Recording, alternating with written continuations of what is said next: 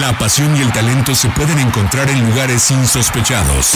Ascenso MX, Liga Premier, Sub-20, Sub-17, TDP. Es momento de que las categorías inferiores salgan del anonimato. Aquí inicia Semillero MX, Fútbol sin reflectores. Comenzamos.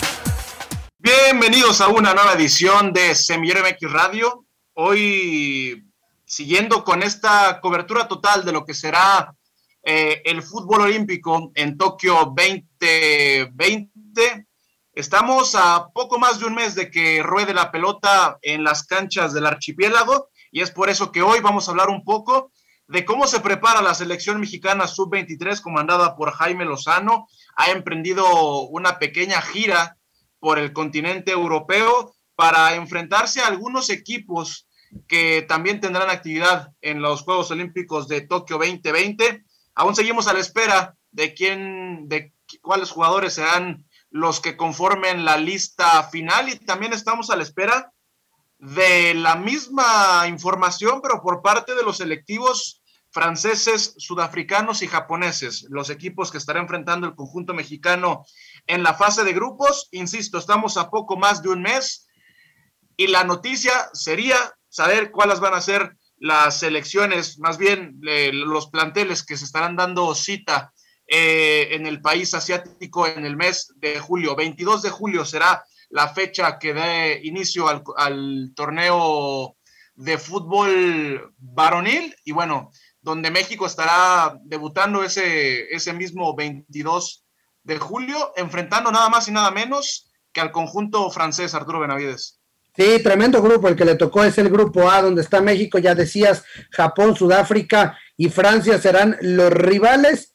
Tres de la mañana. Ay, habrá que poner eh, despertadores y, o, desveladas o seguirla de largo para seguir los, los, Juegos Olímpicos, que por primera vez, que era, ya, ya lo habíamos platicado en una, en una versión anterior, me parece que tienen a, muy buen nivel en cuanto a selecciones. Eh, tendremos a, España, Argentina en el grupo C, junto con Egipto, con, lo que es Salah, Brasil, Alemania, Costa de Marfil, Arabia Saudita en el grupo D, y en el grupo B, Nueva Zelanda, Corea, Rumanía, que ya los vimos jugar contra la selección mexicana, y Honduras. Hablando de la selección mexicana, arrancando con este tema, bueno, están en España desde la semana pasada, específicamente en Marbella, donde tendrán tres partidos amistosos. Ya jugaron contra Rumanía, ya jugaron contra Arabia Saudita y el próximo sábado estarán enfrentando a Australia.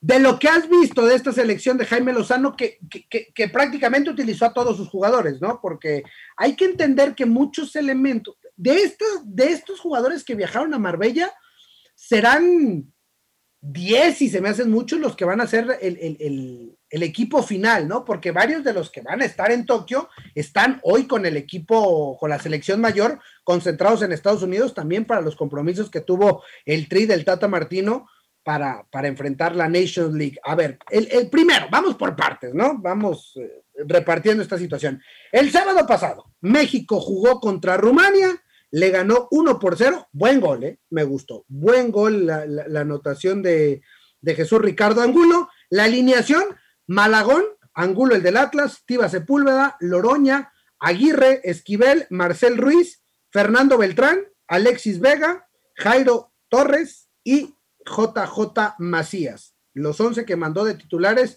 el Jimmy Lozano.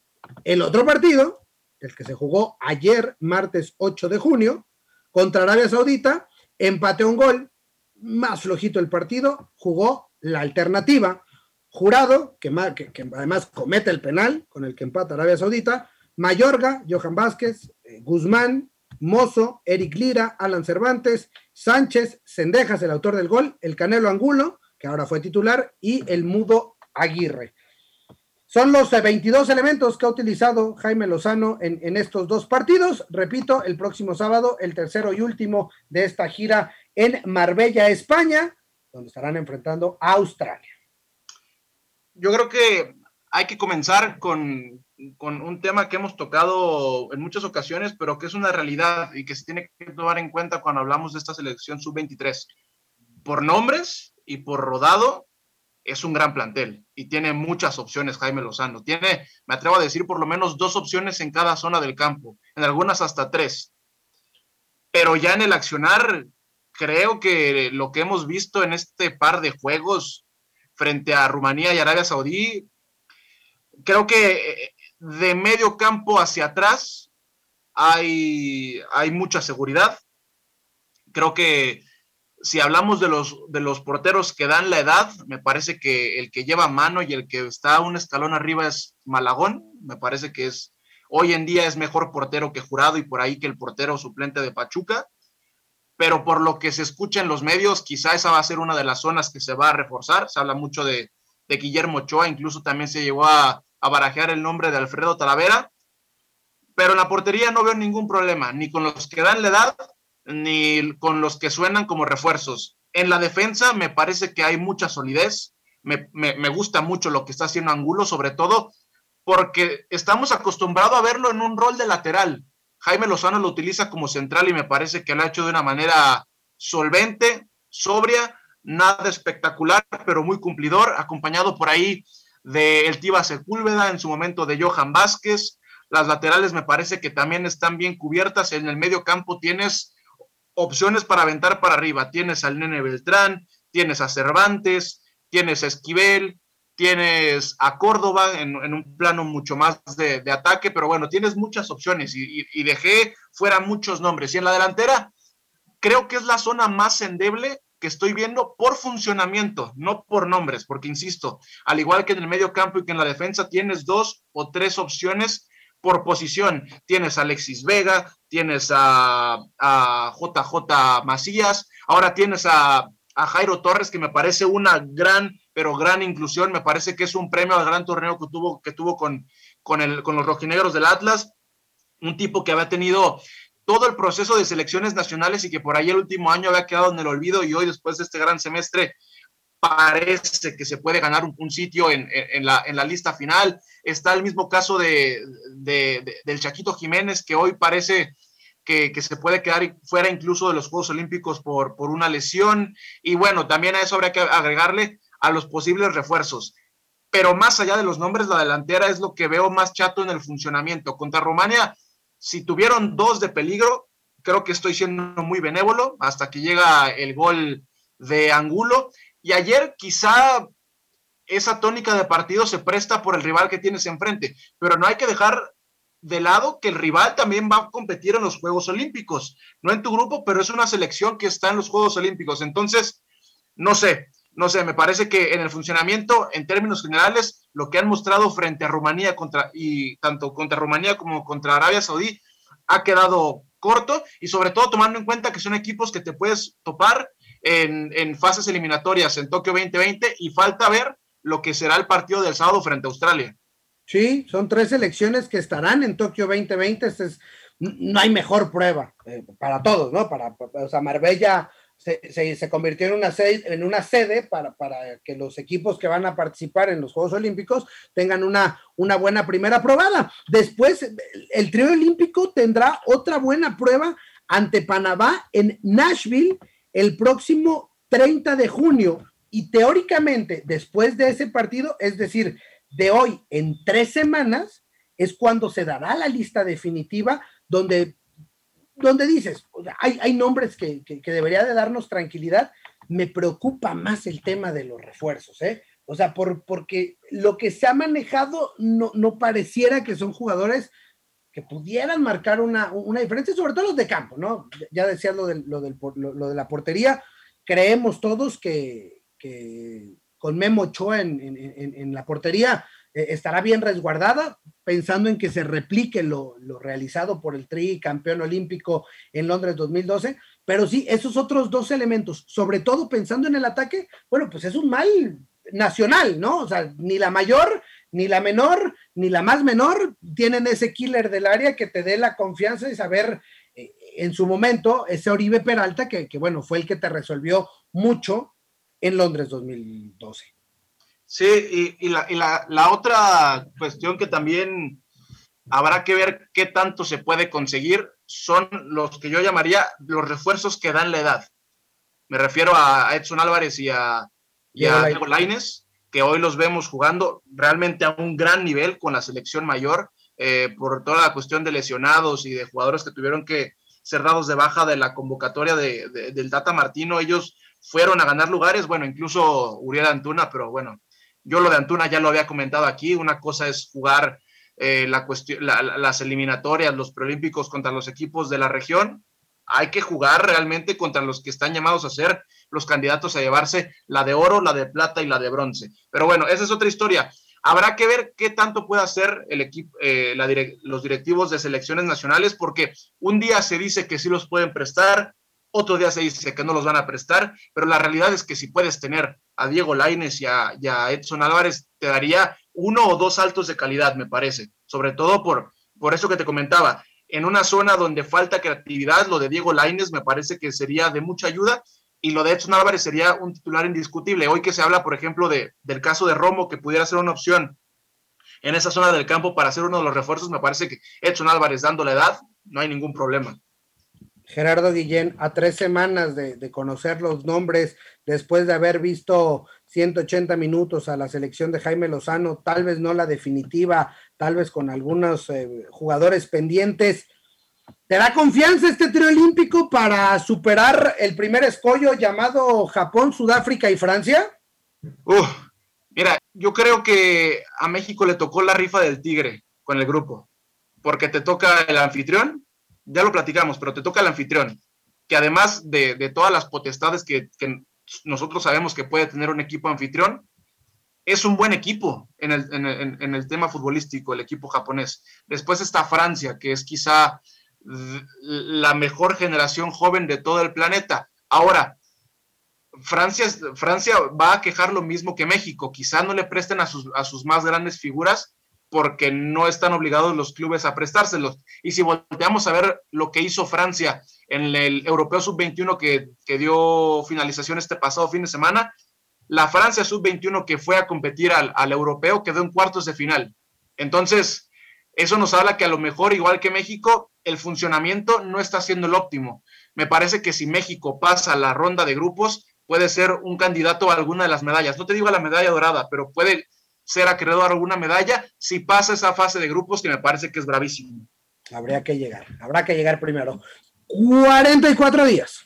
44 días, Gerardo y son los que faltan para la inauguración de Tokio 2020, los Juegos Olímpicos en medio de la pandemia, pero bueno, parece, todo parece indicar que sí se podrán llevar a cabo. La cosa en Japón, tú tienes más conocimientos de temas eh, internacionales, pues no están sencillas, ha habido mucho jaloneo, pero parece que el Comité Olímpico Internacional sí los llevará a cabo.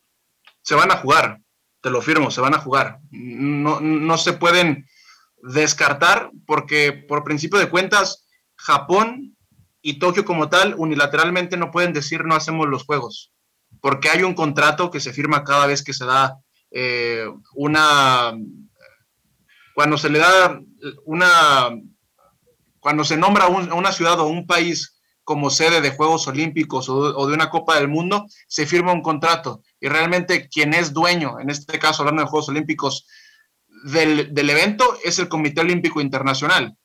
Es, digamos, en términos futbolísticos, quien pone la cancha es Japón, pero ellos no son dueños del partido, no son dueños del evento. Entonces, solamente el único que tiene la potestad de decir no se juegan es el Comité Olímpico Internacional y eso no va a pasar porque ya se gastó mucho dinero.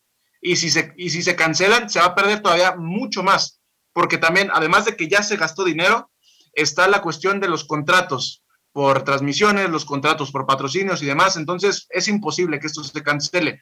Ahora bien, es entendible la posición de la sociedad japonesa, porque el tema de la vacunación no, no ha avanzado como se esperaría en un país como Japón, y además la sociedad como tal no quiere estar recibiendo gente del extranjero. Si de por sí se, había dicho, se ha dictaminado que los estadios y las sedes iban a estar cerradas y solamente una, una pequeña porción de aficionados iban a tener el derecho de entrar y esos aficionados iban a tener que ser de Tokio, no iban a poder ser de ningún otro lado. Entonces, está complicada la situación, es entendible eh, el malestar de la sociedad japonesa, pero es un hecho que se van a jugar y bueno, si nos abocamos estrictamente al tema deportivo, tú lo decías, habrá que hacer este, esfuerzos para levantarnos a las 3 de la mañana. Hay otros que como tú, pues a esa hora están despiertos porque son personas nocturnas, entonces no tendrán mayor problema, pero bueno, va a ser un gran torneo, entonces yo lo quiero ver, falta poco más de un mes y habrá que esperar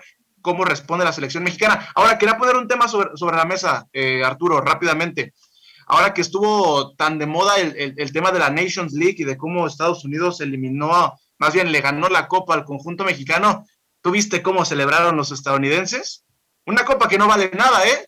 Pero en un mes y medio no van a estar en Tokio.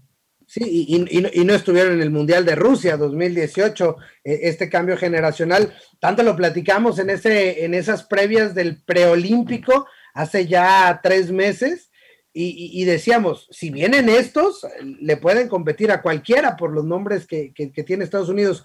No, no van a estar y van a estar, y va a estar Honduras, que me parece que también está dando un salto de calidad en, en la selección mayor. Entonces, eh, ojo, eh, me parece que Honduras eh, puede empezar a meterse en esa conversación con los, con los dos más importantes de este país. Pero bueno, ya iremos platicando. 44 días el torneo de fútbol que se juega para esta temporada, o bueno, para esta, para esta edición de Juegos Olímpicos, será sub-24, es decir, como se postergó un año, el límite de edad generalmente para Juegos Olímpicos es de 23 años, sin embargo, la FIFA permite que podrán participar futbolistas nacidos hasta el 1997, ¿no? Además de los tres mayores. ¿Cuándo se juegan? Entre el 23 y el 8 de agosto, 23 de julio y el 8 de agosto. El sorteo, bueno, ya se definió. Los grupos de la siguiente manera, los repasamos. Japón, Sudáfrica, México, Francia, Nueva Zelanda, Corea del Sur, Honduras, Rumania, Egipto, España, Argentina, Australia, Brasil, Alemania, Costa de Marfil, Arabia Saudita. Si quieres saber un poquito más de detalles de cada uno de estos equipos, tenemos hace, ¿qué será? Un par de meses ese análisis de cada uno de los grupos y, donde les platicamos quién de cada, qué jugadores eh, destacados o qué han realizado cada uno de los de las selecciones clasificadas a Juegos Olímpicos y de los equipos que asistirán. Bueno, evidentemente Argentina, el máximo ganador, que tiene dos oros y dos platas en su historia. Es el equipo más ganador de los que estarán en Tokio 2020.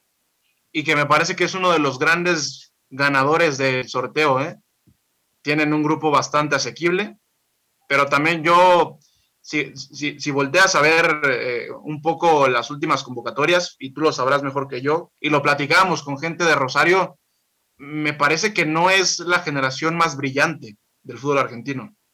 No, no, no, definitivamente no tienen un equipo que, prometa tanto como aquella selección de Beijing 2008 con, con Lionel Messi como abanderado junto con, con el Kun Agüero que terminaron colgándose esa presea dorada. Pues bueno, ahí está la situación. 44 días por delante para que ruede el balón en Tokio 2020. Gerardo Dillán, con esto prácticamente cerramos esta edición del podcast. Sí, lo cerramos y manténganse atentos al, programa de radio, a los podcasts y a las redes sociales porque seguimos con la cobertura total de lo que serán los Juegos Olímpicos de Tokio 2020 y toda la información está aquí en Semillero MX Radio. Por lo pronto, hoy se nos ha acabado el tiempo de Semillero MX, no me queda más que agradecerle como siempre el favor de su atención. Recuerde todos los miércoles Semillero MX a través de Frecuencia Deportiva a las 2 de la tarde y en las plataformas digitales el podcast disponible con el tema del día. Ahí puede escuchar todo